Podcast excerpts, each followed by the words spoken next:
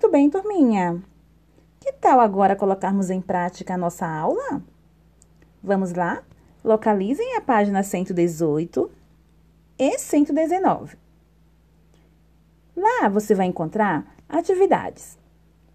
Vocês realizarão o exercício 1, 2, 3 e 4, colocando em prática a sua leitura e a interpretação. Corrigiremos em nossa aula online daqui a pouquinho. Espero vocês, hein? Beijinhos, até a próxima!